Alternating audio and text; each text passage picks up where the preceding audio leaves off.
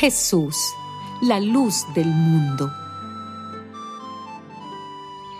Jesús se dirigió otra vez a la gente diciendo, Yo soy la luz del mundo. El que me sigue tendrá la luz que le da vida y nunca andará en la oscuridad. Los fariseos le dijeron, Tú estás dando testimonio a favor tuyo. Ese testimonio no tiene valor.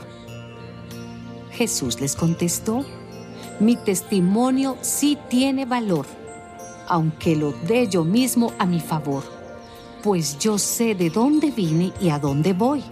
En cambio, ustedes no lo saben. Ustedes juzgan según los criterios humanos. Yo no juzgo a nadie. Pero si juzgo, mi juicio está de acuerdo con la verdad. Porque no juzgo yo solo, sino que el Padre que me envió juzga conmigo.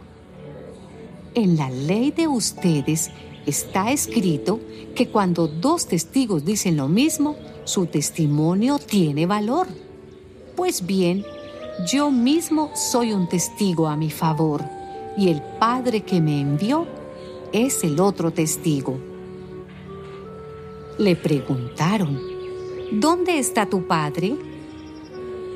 Jesús les contestó, Ustedes no me conocen a mí, ni tampoco a mi Padre. Si me conocieran a mí, también conocerían a mi Padre. Jesús dijo estas cosas mientras enseñaba en el templo, en el lugar donde estaban los cofres de las ofrendas. Pero nadie lo arrestó porque todavía no había llegado su hora.